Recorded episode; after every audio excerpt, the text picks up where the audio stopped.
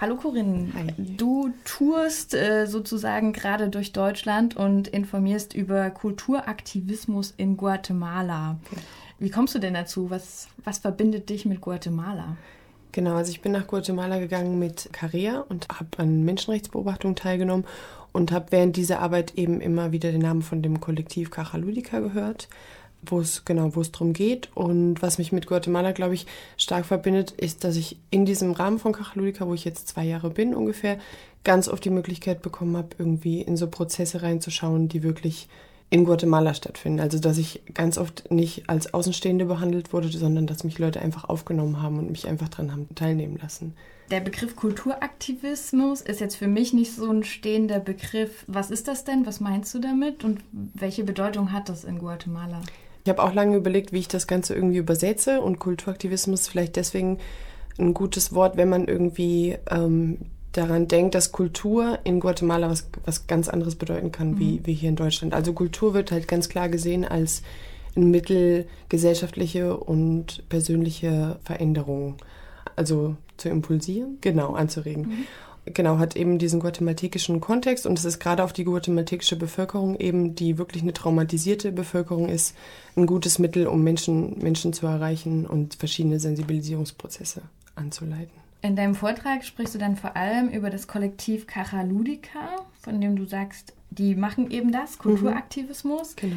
und wollen mit ihrer Arbeit Sensibilisierungsprozesse innerhalb der Gesellschaft anstoßen. Genau. Wen wollen sie denn da sensibilisieren und wofür und wie machen sie das? Okay, also eigentlich ist die Zielgruppe größtenteils sind es Jugendliche, Jugendliche in Guatemala und genau, wir haben auch gerade so ein bisschen noch jüngere und ältere Menschen, aber eigentlich ist das so, genau, obwohl Jugendliche auch eigentlich nochmal ein weiterer Begriff ist, ne?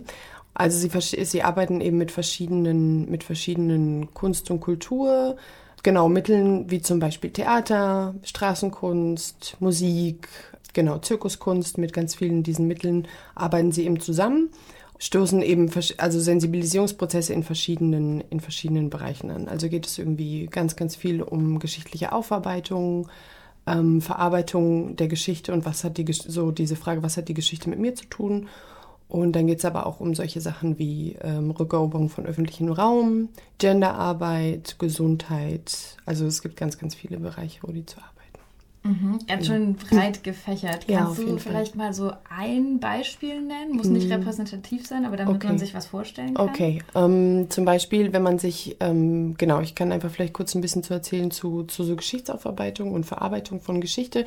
In Guatemala ähm, wird die Geschichte so ein bisschen verdrängt. Also im, in der, ähm, im Geschichtsunterricht, in der normalen Bildung, würde ich jetzt mal sagen, in der Schule, kommt es, kommen so Begriffe wie ähm, Kolonialisierung, Genozid, der Bürgerkrieg an der indigenen Bevölkerung, das sind alles, oder Geschichten wie Rassismus, das sind alles Begriffe, die einfach nicht drin vorkommen. Also die Bildung ist ganz, also die Geschichte wird als was ganz Abstraktes dargestellt. Wir geben auch Geschichtsunterricht innerhalb von so einem Diplomado heißt das, das ist so eine Weiterbildungsform, die Kachaluika anbietet für junge Menschen. Und in diesem Geschichtsunterricht wird irgendwie zum ersten Mal, werden zum ersten Mal Begriffe wie Kolonialismus, Rassismus, Genozid, was ist da eigentlich passiert und wie wirkt sich das gerade auf unsere, ja, Postkonfliktgesellschaft aus? Was hat das mit unserer traumatisierten Gesellschaft und somit auch immer mit der eigenen Persönlichkeit zu tun, zum Beispiel? Genau.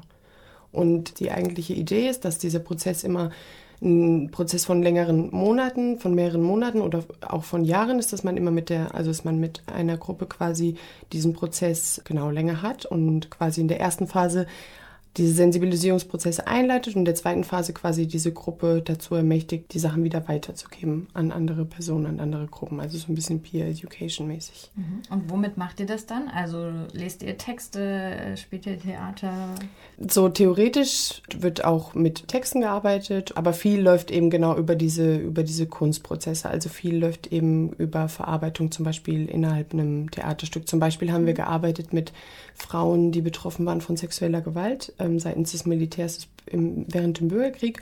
Durch dieses ähm, Theaterstück, was sie eben erarbeitet haben, haben sie eben ihre eigene Geschichte nochmal mit einem künstlerischen Mittel eben verarbeitet und ausgedrückt. Mhm. In deinem Vortrag gibt es noch ein zweites Thema, was du mhm. anschneidest. Du sprichst über ein guatemaltekisch-europäisches Vernetzungsprojekt. Mhm. was eine Alternative zur gängigen Entwicklungshilfe äh, darstellen will. Was hast du denn gegen die deutsche Entwicklungshilfe in Guatemala? Und vor allem, was macht deine Alternative besser? Okay, mm, also es ist eben was, was wir zusammen ausgearbeitet haben. Also vielleicht so die Kritik ist irgendwie so ein bisschen zu denken, wie funktioniert so dieser Entwicklungsdiskurs? Also erstmal irgendwie vielleicht eine, eine Kritik an diesem Begriff, irgendwie Entwicklung.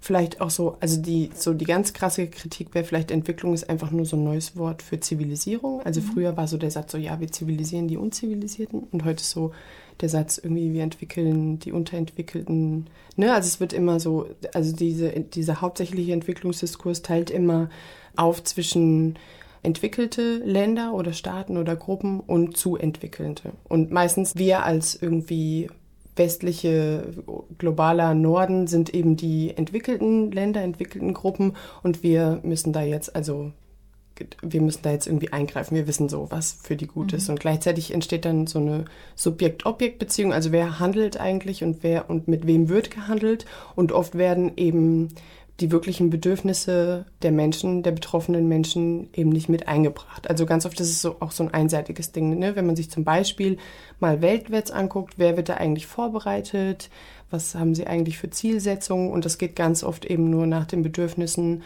der Menschen aus dem globalen Norden und geht nicht auf die wirklichen Bedürfnisse ein von den Menschen, eben die es auch betrifft. Ne? Und diese Alternative ist eben, das gemeinsam aufzubauen, also gleichzeitig irgendwie Kompetenzen und Redeanteile auch einfach abzugeben, ne? dass Menschen ganz bewusst irgendwie selbst bestimmen, das brauchen wir, so sieht es mhm. in unserem Land aus und also das machen wir gerade und das brauchen wir. Und dieses Vernetzungsprojekt, was wollt ihr damit dann machen? Kachalulika arbeitet auch mit, also ist schon vernetzt quasi einmal auf guatemaltekischer Ebene, auf zentralamerikanischer Ebene und auf äh, lateinamerikanischer Ebene. Also es gibt ganz viel Netzwerkarbeit und gerade soll das eben so ein bisschen ausgeweitet werden und die arbeiten quasi unter so einem Grundprinzip, das heißt äh, Cultura Viva Comunitaria, das würde übersetzt sowas heißen wie gemeinschaftliche, kollektive äh, Kulturarbeit, lebendige Kulturarbeit. Und es ist eben orientiert an solchen Konzepten wie Pedagogía de los Oprimidos, also die Pädagogik der Unterdrückten von Paulo Freire aus Brasilien. Oder es gibt ein Konzept, das heißt Buen Vivir. Und ne, es geht eben um alternative Bildung und alternative Kulturkonzepte. Und die Idee ist eben, dieses Konzept so ein bisschen in Deutschland vorzustellen und mit, genau mit interessierten politischen Gruppen oder Kulturgruppen, pädagogischen Gruppen und eben zu gucken, also erst der erste Punkt wäre so irgendwie so so gemeinsame Betroffenheiten irgendwie festzustellen. Welcher Begriff mir ganz oft irgendwie über den Weg gelaufen ist, war so Kriminalisierung sozialer Proteste, Kriminalisierung von Jugend, weil es wirklich auch was ist, was man in Deutschland auch erfährt. Ne? Und genau, so ein erstes Vernetzungstreffen könnte eben so Rahmenbedingungen der Arbeit festlegen und Zielsetzungen eben festlegen, aber eben unter diesem gleich, gleichberechtigten Austausch, dass mhm. es eben wirklich geguckt wird, wer, wer braucht was. Genau, und jetzt konnten wir natürlich die Themen alle nur so ganz kurz anschneiden. Aha, genau. ähm, dein Vortrag geht ein bisschen länger und geht da mehr in die Tiefe. Genau. Wo kann Menschen ihn denn hören und wann? Also hier in Marburg gibt es zwei Möglichkeiten. Einmal am 2. Oktober im Havana 8.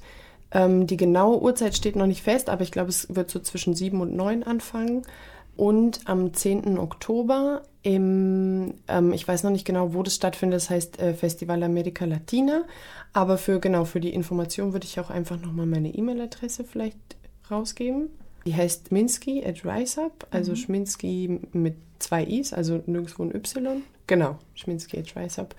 Genau. Da kann man die Vorträge auf jeden genau. Fall hören. Mhm. Und du bist aber auch noch so ein bisschen in anderen Städten unterwegs damit? Genau, also es ist gerade so irgendwie Idee. Es ist noch nichts Festes. Okay. Also gerade ist noch so die, das, so die Idee, dass vielleicht noch in Gießen oder Bielefeld. Da bin ich noch so im Kontakt, aber es ist noch nichts, leider noch nichts Festes. Und da könnten Leute dich aber auch auf deine E-Mail anfragen. Ja, auf jeden Fall. Mhm. Also gerne. Ich bin bis zum ähm, 16. Oktober hier und habe auch noch ganz viele freie, freie Zeit, um das genau vorzutragen. Alles klar.